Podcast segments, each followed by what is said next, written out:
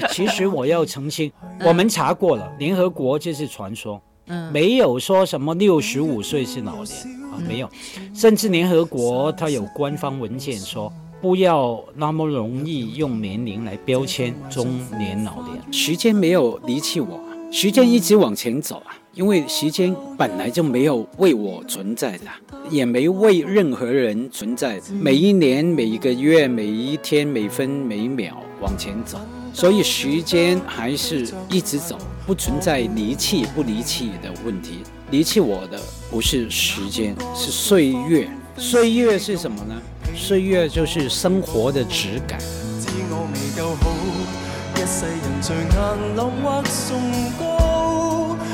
是不想你等，趕到了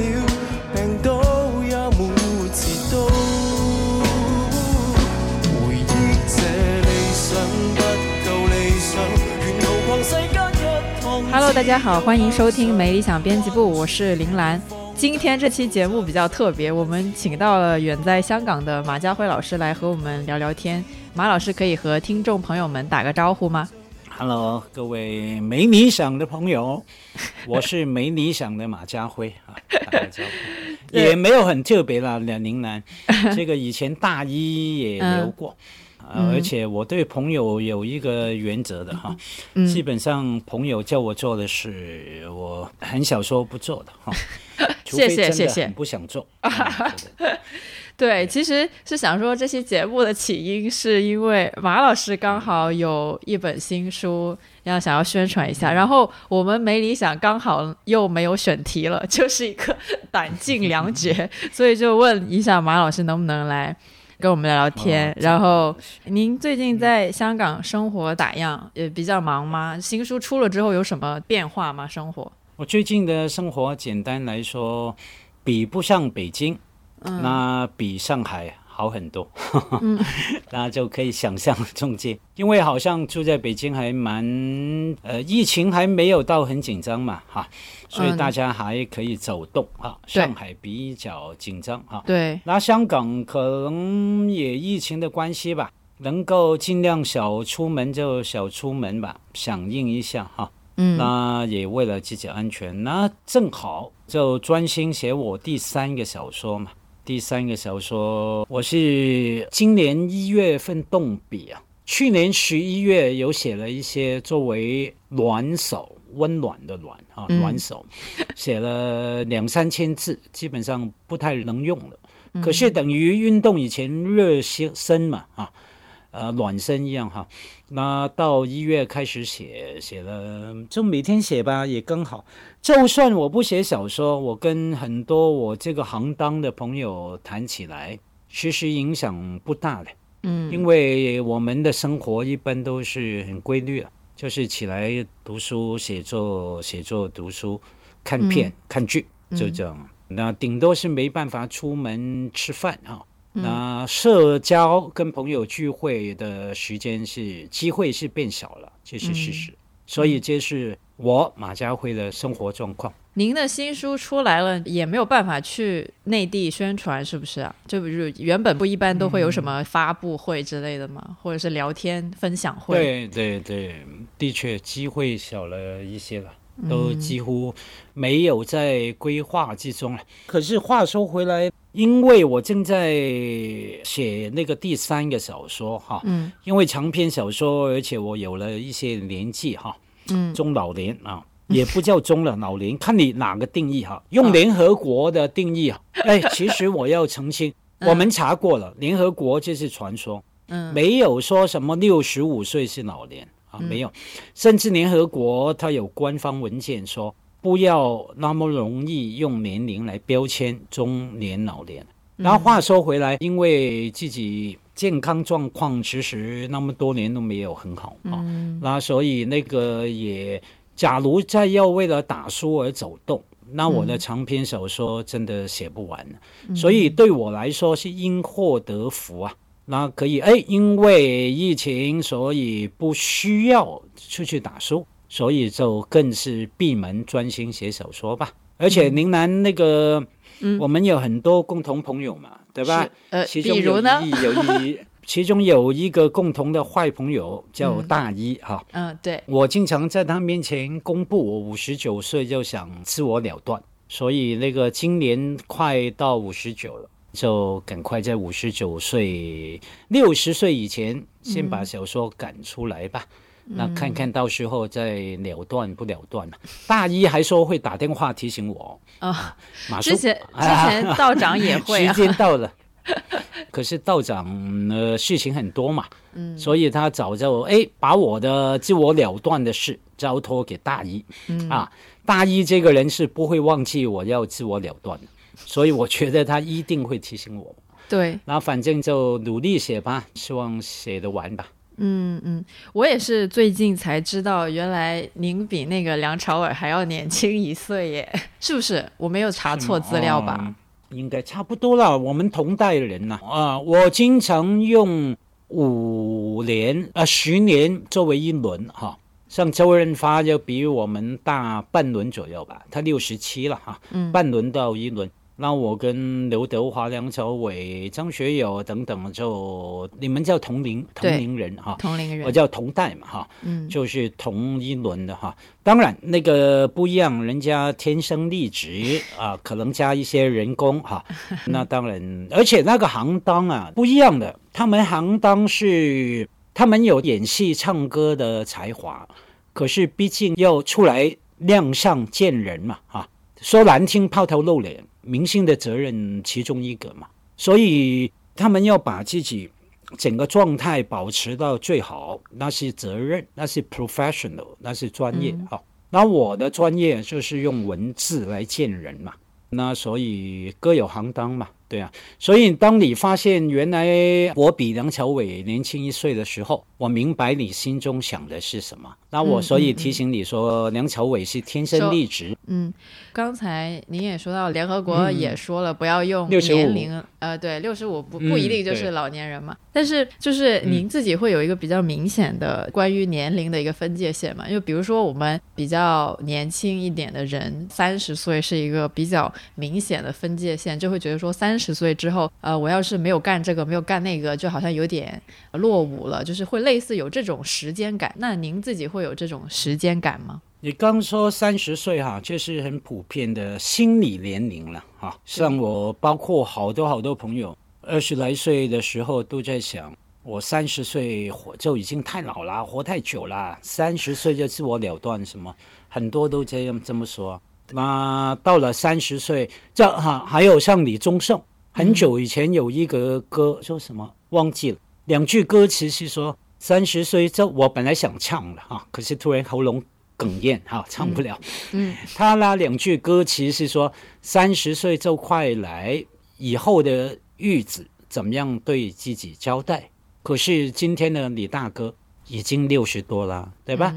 所以时间或是说生命会让你原谅自己，只要前提是说你生命里面还有一些目标，还有一些梦想、理想，还有一些事情要做。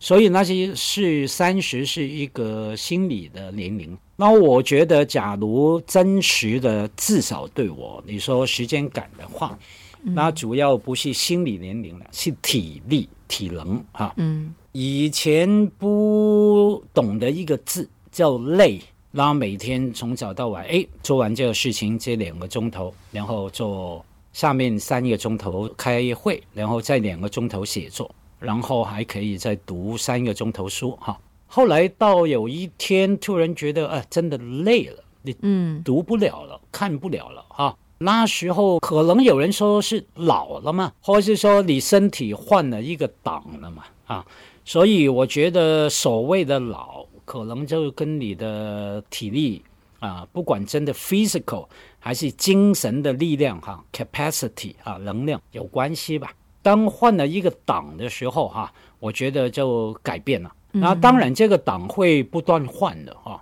你本来换了一个档，哎，有一点点累，可是你吃完一顿饭就好了，或是说洗完一个澡就好了哈。后来再换一个档，你就可能不行了，要收拾五个钟头、八个钟头。可能就一层一层的慢慢的改变吧。所以，我们假如抛开这些标签，什么老啊、年轻啊，主要你要跟你的身体对话，你听你身体，也包括你的肉身跟你的精神给你的讯号，跟你说什么话，那你就换个档吧，改变一下生活方式嘛。因为什么老跟年轻，我们都知道那个道理嘛，就是相对的嘛。对吧？多少人很不幸，五岁、十五岁、二十五岁、三十五岁就可能健康不行了，甚至不在了。哈，有人就年纪很大。老话有句话说：“九十老翁堂前坐，三岁小孩见阎王。”对吧？三岁就去了，那九十岁的老头老太婆还坐在那边。所以什么叫老跟不老，那难说了，看跟谁比了，对不对？那可能我明年还在，反而我打电话找你，你不在了，Who knows？有谁知道呢？所以千万不要嚣张。嗯，OK。您也有提到这个体力上明显让自己觉得年龄有增长，因为体力就没有以前那么好了嘛。那嗯，就是在体力上慢了之后，生活是不是也会慢一点呢？这种生活节奏慢了下来之后，会让你更紧迫的想要去做一些什么别的东西吗？你说的关键字就是这样子哈，里面有个吊诡，因为身体体能的问题嘛啊，那所以好像嗯应该慢一点，可是也觉得嗯身体体能好像哎比较虚弱，那通常有两种选择，一种就是慢下来，好好调理啊，调理好啊，哎小妹妹，嗯。五十九，多少人？八十九九十九啊？所以其实要做的事情太多了，可是每个人的命运很不一样。因为我家族很多基因的一些特别血管的毛病哈，那所以才比较被那个干扰哈。不然的话，我五十九啊，我告诉你，你假如跟人家说啊，他好老啊，老头，那真的很可笑的，那真的不明白什么叫生命啊。那所以可是很不幸，我的身体体能不好。那当然，一个选择就是慢下来，然后调理好，然后再去冲刺嘛，哈。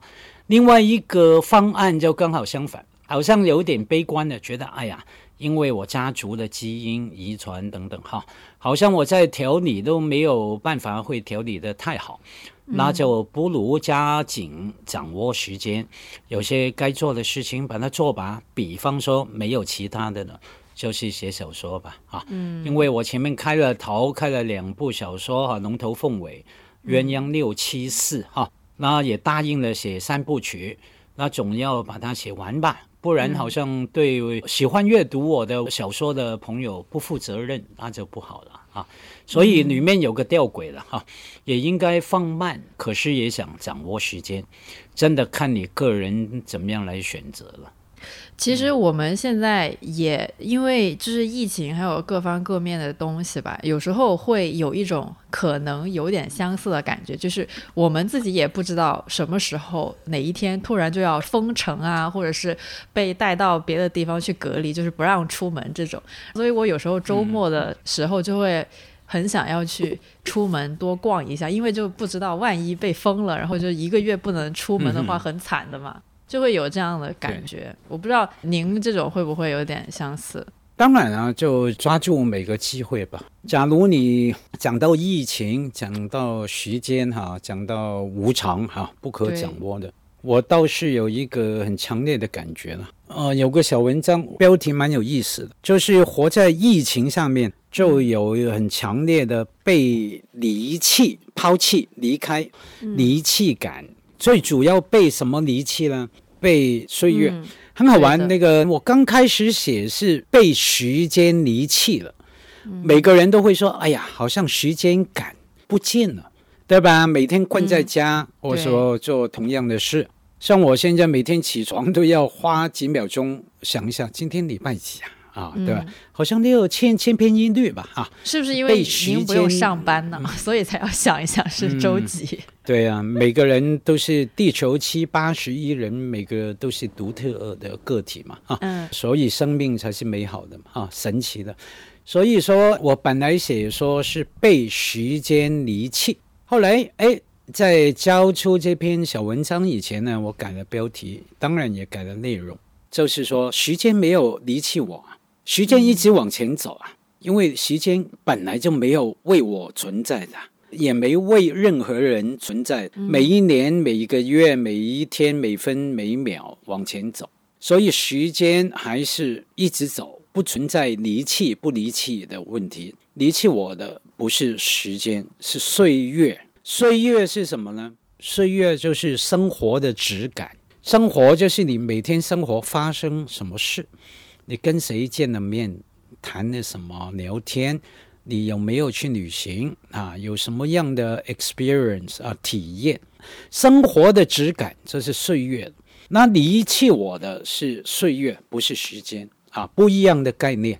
嗯，因为每天千篇一律啊，见来来去去就是见那个菲佣，见家人啊，所以生活的质感变得很单薄、很单调啊，所以是有很强烈的被岁月离弃的感觉。那可是对于我，或是说。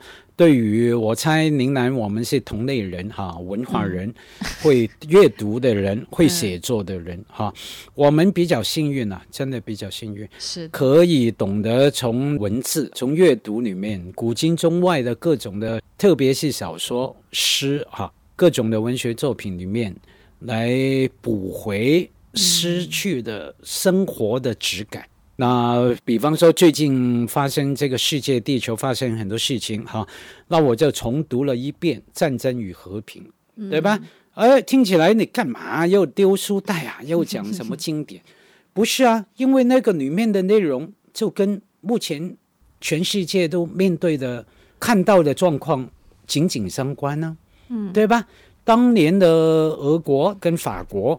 发生各种的冲突战争，然后你人在里面不同的处境，男的、女的，爱情、婚姻、生命、荣耀、信仰，根本就在重演了一个历史。那当时那个书里面给我们很多的体会，哈，跟领悟。所以一方面是被岁月离弃，那所以这个时候呢，我更加的感恩说。这么多年来，我们培养的嗜好跟性情，就是阅读，不是说只是吃喝啊。你看，假如我们的嗜好是吃喝，你刚提到，哎，可能生活很多方面不方便，你怎么吃啊？买个面包都不容易，想买好一点的，换个花样也很难，对吧？可是阅读，我们不管是从书架里面挑一本书，还是打开电脑、手机。无数的作品，你付费不付费啊？可以阅读，补回岁月失去的岁月的质感。所以生命就是这样回事吧？好像有个东西没了，那你总不能就坐着嘛，躺着嘛？当然有人说躺着是一种策略哈，就是 somehow，你总会也需要。去 do something，我常说的，像我在播客节目里面很喜欢说，哎，虽在预计啊，我有一档的节目啊，那我经常说，我这么多年来我的习惯就是，不管情绪如何的低落，不管生活的怎么样不顺利，而且越是低落越是不顺利，我一定告诉自己 do something，做些事。不是转移注意力哦，把自己壮大起来，那所以也算是一个生活蛮新的挑战吧，哈。所以说回年龄，不管你什么年龄，哈，这样的挑战对于每一个年龄的人都是新的。嗯，那反而这个时候，所谓年龄是什么意思呢？就是你有生命的生活的经验，他可以告诉你，或是说甚至给你一些资源。一些能力去面对这种挑战，比方说我们的像我的阅读的能力跟经验是经过几十年的累积嘛，嗯，不是现在才哎呀好闷呐，像鲁迅所说无聊才读书，你读不下去的，嗯，你平常不读书，你无聊才读书，你读不下《战争与和平》的，对，那我们是经过很久的累积的。阅读的能力、跟能量、跟经验，那我们能够从这里面方便、占便宜，那就补回生活里面失去的一些 dimensions、一些面相哈。所以，不管你称为年老、年轻，这个那个都好，我们抛开这些标签，重要的是在你的生活里面、你的生命里面，掌握了哪些的 capacity 能量，你如何用它？我们举一个文学的例子，每个人都知道的啊，你不需要经过很多的恋爱才写出动人的爱情小说。举个例，张爱玲，对吧？她最有代表作的作品，绝大部分是她跟胡兰成交往以前没有过男朋友，没有谈恋爱，可是他拥有那种生命的能量，不管是因为他基因来的，还是他从小什么被虐待啊，或者说个人敏感啊等等的，反正到他二十二、二十三，他已经掌握巨大的对于爱情。对于生命的敏感度跟能量，那他就可以把它发挥出来哈。所以他一点都不老啊。可是写那些东西换了给别人，需要多久的时间才能从惨痛的爱情里面获取教训？他不需要，他有能量哈。所以重点呢，假如你们这个节目很多年轻朋友来听的话哈。我会给一个呃，不敢说建议了，分享了，说把年龄这个想法抛开吧。嗯，你假如你的生活就是这样的话，到你五十岁、四十岁、六十岁，你还是这样，你没有能量，或者说能量不足，你反而是说你不是思考自己什么到三十岁要做什么，五十岁、六十岁死不死，你把这些当做开玩笑来说可以。不然的话，你把这些想法、这些标签抛开，你关注的你如何拓展出你生命的能量跟敏感度。那不管你到了几岁，只要你健康哈，不会像马叔一样受很大的健康的困扰哈，嗯，那你就可以活得很精彩了。不管你几岁哈。好吧，就就我话太多了哈，不好意思。没有没有，很好，话越多我就可以说越少的话。那你话说越小，你的工资也收越小，是吗？是这个意思是吧？小心哦。其实您刚才讲的那些，让我想起来，您应该是之前在圆桌派有说过一句话，大概是“人生无非是苦来了，我安顿好了”，是不是说过这句话？嗯。就是有这种感觉，您刚才讲的那些东西，自己向内安顿。其实想强调的，生命有可以去掌握的，你称为快乐也好，正面也好，积极也好，那就是你在哪个年龄，你就掌握你的能量、你的能力，你总有一些美好的事情去享受的。就像我也写过一篇小散文啊，我写那个日本的。拍的好像几十集的电视剧啊，叫《男人真命苦》啊，那个男主人翁银次郎啊，哈，反正那个皮皮的，好像有点浪子啊，小流氓啊，OK，活了一辈子什么？后来他有一个晚辈，他姐姐还是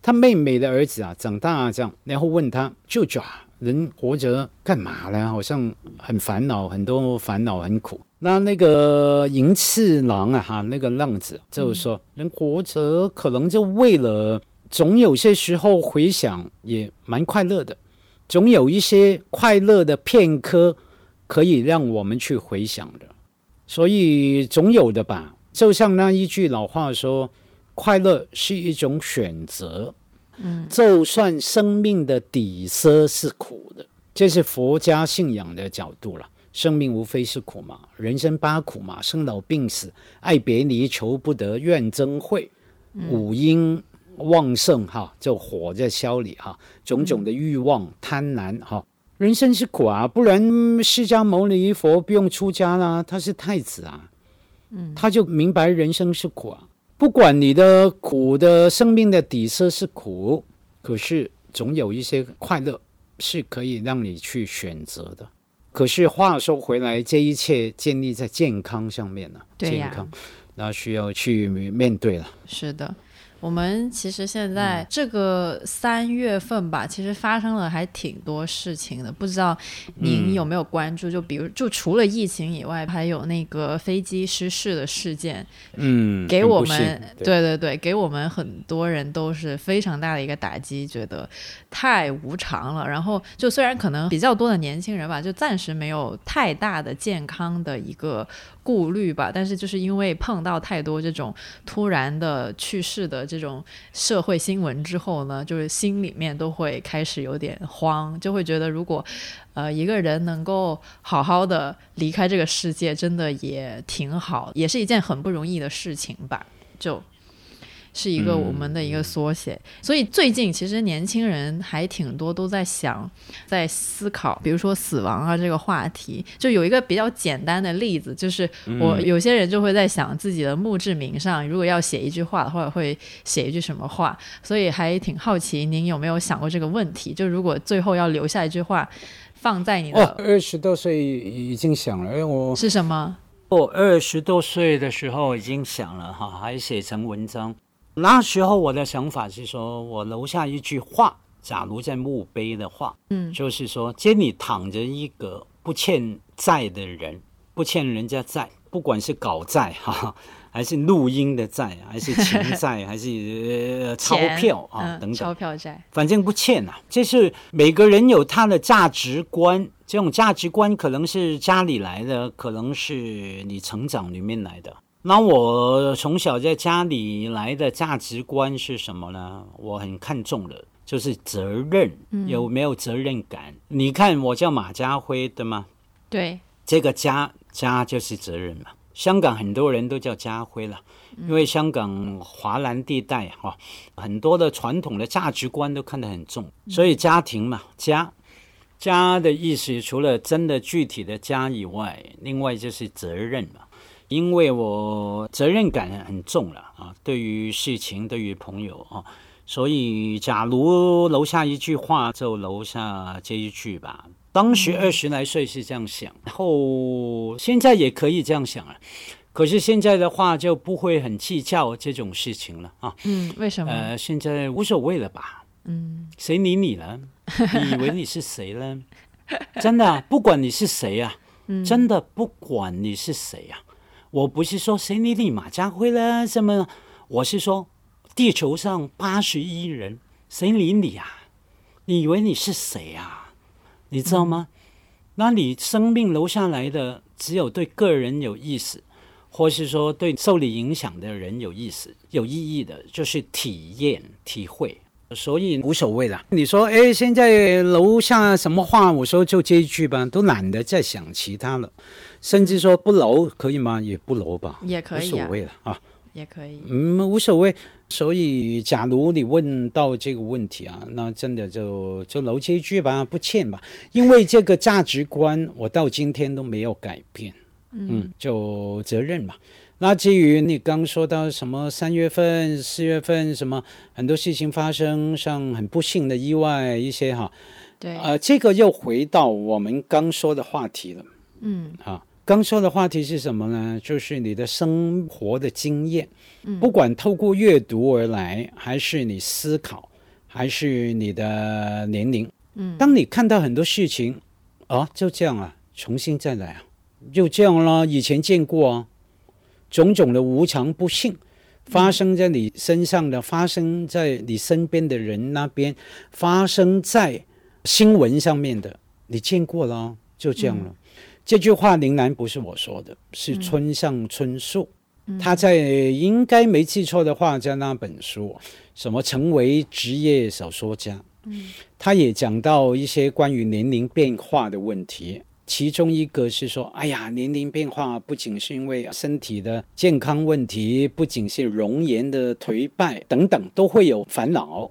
可是对于村上春树带来最好的年龄的增长，他说很多事情你不会大惊小怪了，不管是无常不无常，就这样呢，你都见过了，体会过了，面对过了，你的、别人的。那就可以专心做你想做，而且有能力做得好的事情。那对村上春树来说，跟对我来说一样的，就是写作。所以，在我听来，当然那个一路走来，很多什么墓志铭啊、什么无常啊等等，都经常会想。对，可是到了一个年龄，会想说，那都是假问题了。用佛家的说法，那是无明啊，明白的明啊。用普通的用语来说，自寻烦恼，你就做你最想做的，而且最。有把握去做的，我觉得那你就对得起自己吧。我是这样想，不要自寻烦恼嘛。有一句好像普通话也有的啊，从南到北，从东到西都有哈。广东话我蛮喜欢的，八个字啊，是十个字嘛，就是是福不是祸，是祸挡不过。哦，啊，是福就不是祸。嗯，假如是祸，那就挡不过。等于是说，既来之则安之吧，就这样吧。不然的，你所有精力，不要说所有了，很多精力、时间、资源，你们喜欢说资源，都放在哎呀，担心这个，感慨无常，这个那个，那你哪有时间、精力、资源去创造你的快乐？快乐是一种选择，可是快乐也需要英文叫 pay effort，付出努力。嗯，包含了体力、精神资源去建立的，所以那个就这样吧，就这样走着吧。反正真的没有每个人，不管是谁，没有那么重要了。嗯，没有那么重，不要整天想着自己要留下什么啦，要这个那个，而且甚至啊，快乐也不一定有那么重要了。假如我没记错的话，啊，那个是谁啊？我记忆力不好，反正有一。个美国作家哈，他有个小说很好玩的，是第几号牢房啊？第七号还是第八号？反正里面的有点奇幻科幻的小说哈，就是说，哎，有个人被抓到外星人飞碟上面，那个外星人跟他讲，好奇怪，我们开着飞碟到了几百个星球，也碰到不同的生物，好像只有人类经常会烦恼，嗯，我为什么不快乐？我如何追寻快乐？好像只有人类会去 border 啊，呃，会在意啊这个问题啊，快乐啊。反而你没有那么在意，可能比较会快乐吧。再说一句心灵鸡汤的哈，嗯，呃，很心灵鸡汤的老美说的哈，就是说 I want happiness，我要快乐。有人问我怎么样啊？那个人就回答说，很简单嘛。你把 I 我这个字抛开，第二个，你把 want 这个字也抛开，你想你需要，当你剩下的就会是 happiness 啊，快乐。OK，不要整天我要快乐，我要快乐。你把我这个字抛开，把要这个字抛开，要我收回佛学的角度，我执嘛，你们道长也有个 经典名著，我执哦。那佛家的概念就把这个抛开嘛，没有那么重要了。那最近您有没有什么开心的事儿？跟你聊天啊，嗯，好好啊。除了这个以外，你看，不要搞。对，我的，哎，我也开心了。我让我。That's what I want，林南。我当然不是在聊你，为什么不是在聊你呢？我根本不知道你长什么样子，我干嘛要冒险去聊你？我重点在于说，见过我的，您见过，但是您可能忘了。啊，忘记了。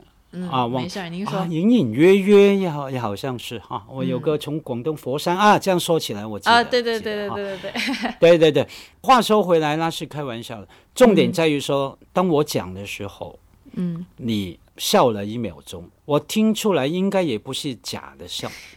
你刚也说啊，我也开心，对啊，那我就快乐了。我可以让别人一个人，我们两三年没见了。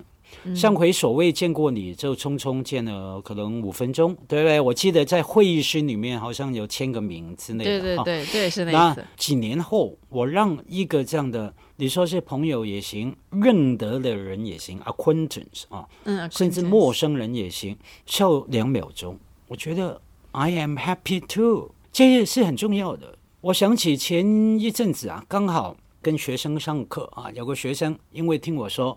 我以前在大学当一个宿舍的 hall master，不是书管哦，不是管什么关灯点名那个哈，我是等于他们的精神领袖这样哈。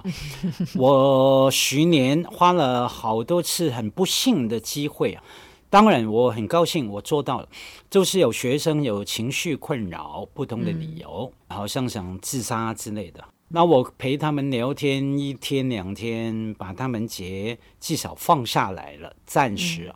OK，那有学生听我说过这个哈，第二节课他问我马老师啊，我很好奇啊，我以为他问我上课的内容，结果他问我马老师，问我很好奇，你上个礼拜说，哎，你跟学生谈完他就不想死啊？哦，那你跟他们谈什么？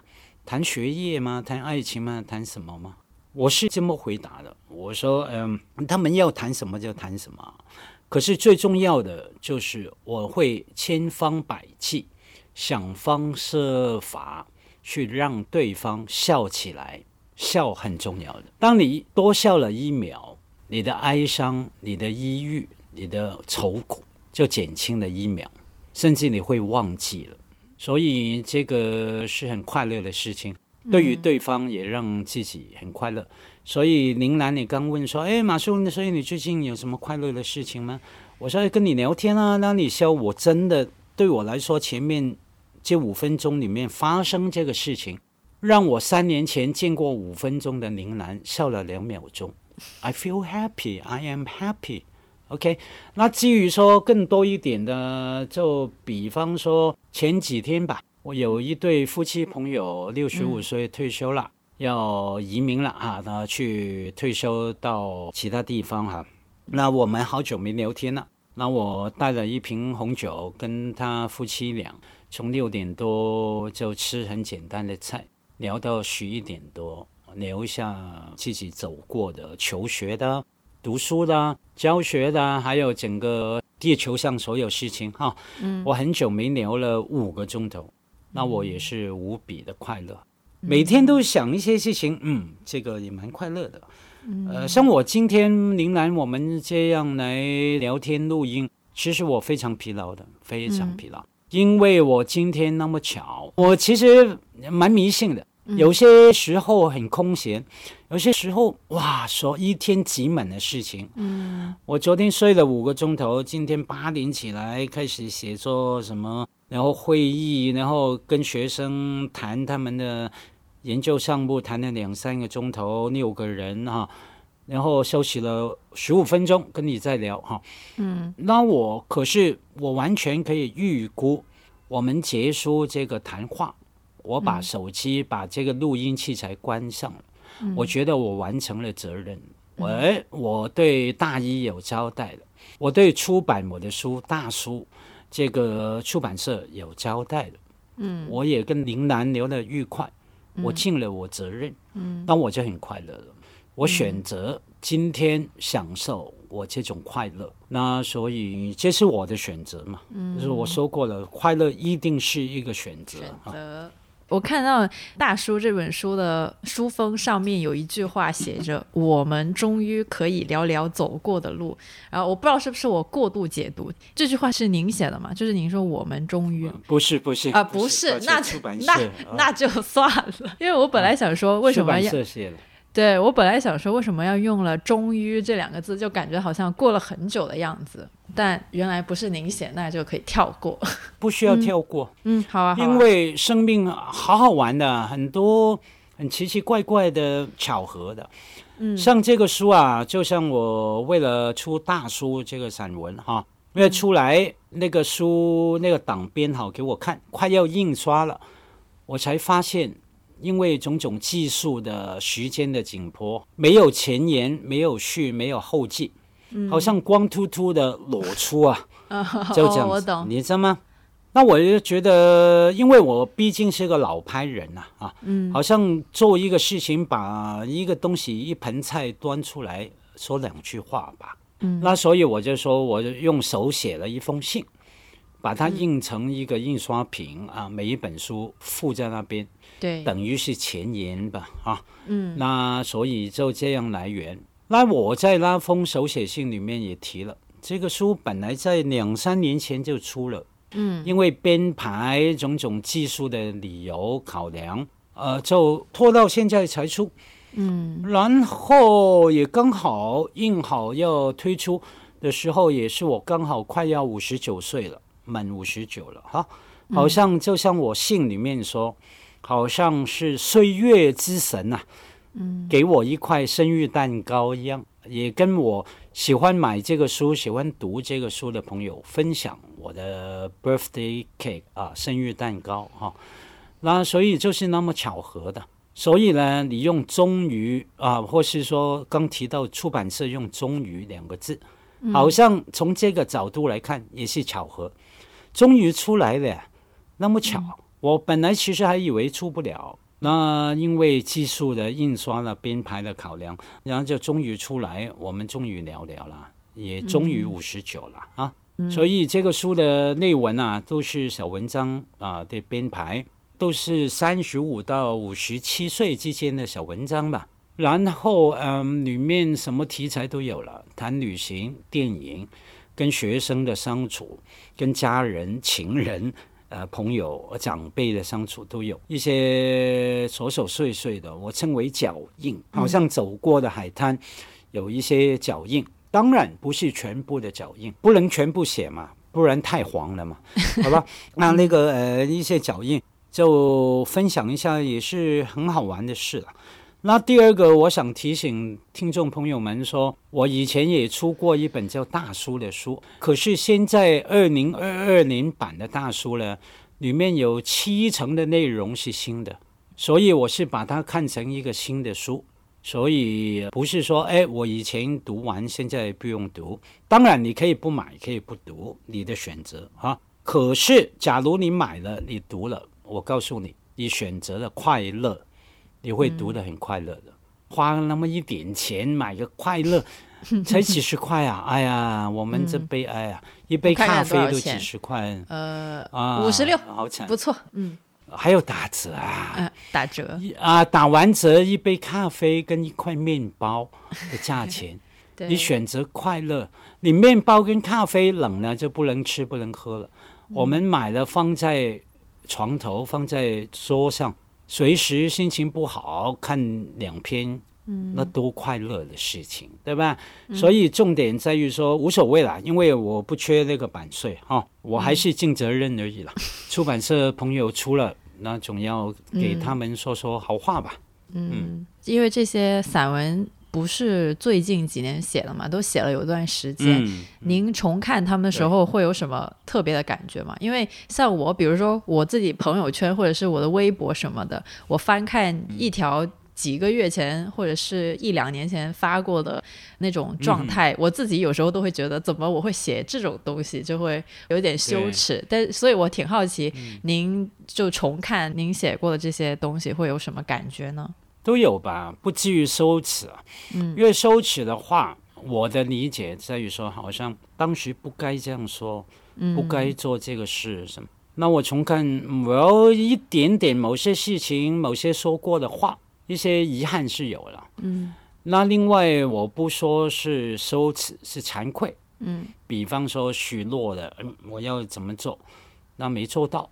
没做到也很多的理由嘛，我们总能找理由来原谅自己嘛。一些遗憾跟惭愧是有的。那最大的感觉还是那句话嘛，你那个那就是你的脚印啊。嗯，除非你从回头看你的脚印，原来走向了一个很危险的地方。哎，原来我的脚印走去了不该走的地方，那边有个洞，有个坑，有个不好的东西，我都走去了。啊，当然是说可能会羞耻了，或是说后悔了，不然的话就是啊，你就这样喽。甚至那句话说，每个人的性格跟当时的处境，就算历史重来，我还是说这种话的，嗯，还是走这条路啊，对吧？所以就这样吧，如实的面对吧，啊，而且很多事情文字啊，毕竟。也这样说好了，文字虽然是印成书给人家读，给别人理解，可是脑袋在别人身上，眼睛在别人身上，我控制不了。嗯，甚至别人有误读误解，那所以说，可能因为我一直以来都有这种习惯吧，所以我不会有什么太大的羞耻啊、内疚啊，那是你的事啊。我很遗憾你会这样想，我是替你遗憾，我不是说你，我说假如有这种事情，我是替那个人遗憾。你本来可以开阔一点，可能可以弹性一点，可能可以光明一点，那你选择这样想，I'm sorry for you, not me，因为你是你，我是我。好的，最后一个很简单的问题，好的。就是很简单，嗯想问一下，像您写作的时候，脑子里面想的是粤语还是普通话呀？用粤语说的普通话哦，因为简单来说，我们刚也说了，我们都是文化人。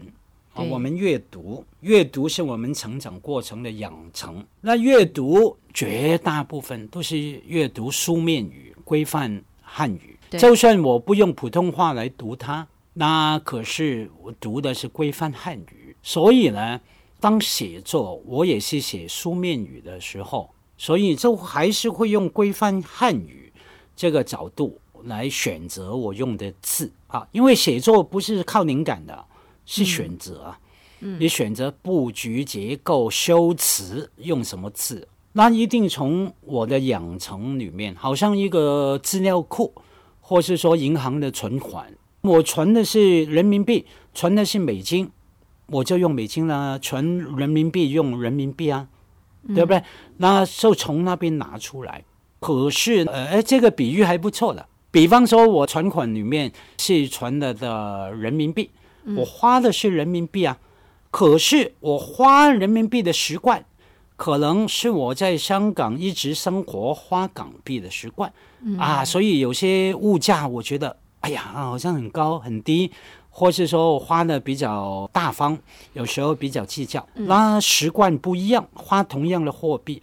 那所以文字也一样，我所以用粤语，因为音嘛啊，可能我一边读还是用呃粤语来读它，来嗯跟自己对话。可是我的对话里面不是用粤语的里面的修辞，我的对话的词汇是用规范汉语的书面语，是这样的哈。那就是这样。可能我们在香港从小受教育，在我那个年代很好玩的，你应该也知道哈。我们学校教育考试都可以用粤语来读唐诗、背唐诗等等，所以很习惯用粤语来读规范的汉语。所以我的写作状态就是这样吧。嗯，明白。对，我就觉得有时候读起来那个语感还挺有趣的。刚好我也会讲粤语嘛，所以就会觉得挺好玩的。是是是。好了，那我们今天就可以收工了。想不夠理想，沿途望世間一看只有向上，關注遠方得到，但是我酷兒嗎？開火很牽強，只欣賞到我們開張，也因不懂去。感谢大家收听这期美丽小编辑部。如果您喜欢这期节目，欢迎评论、点赞、转发。其实，正如马家辉老师刚才所说的，他在录制当天有其他的工作安排以及写作的安排，所以已经挺累的了。非常感謝他在日落之前依旧抽出一點時間和我們來這裡聊聊天。所以呢，如果大家感興趣的話，歡迎去各大購書平台搜索馬家輝大叔。嗯、去收穫一些輕鬆的快樂。那麼這期節目就到這裡，謝謝大家的收聽，拜拜。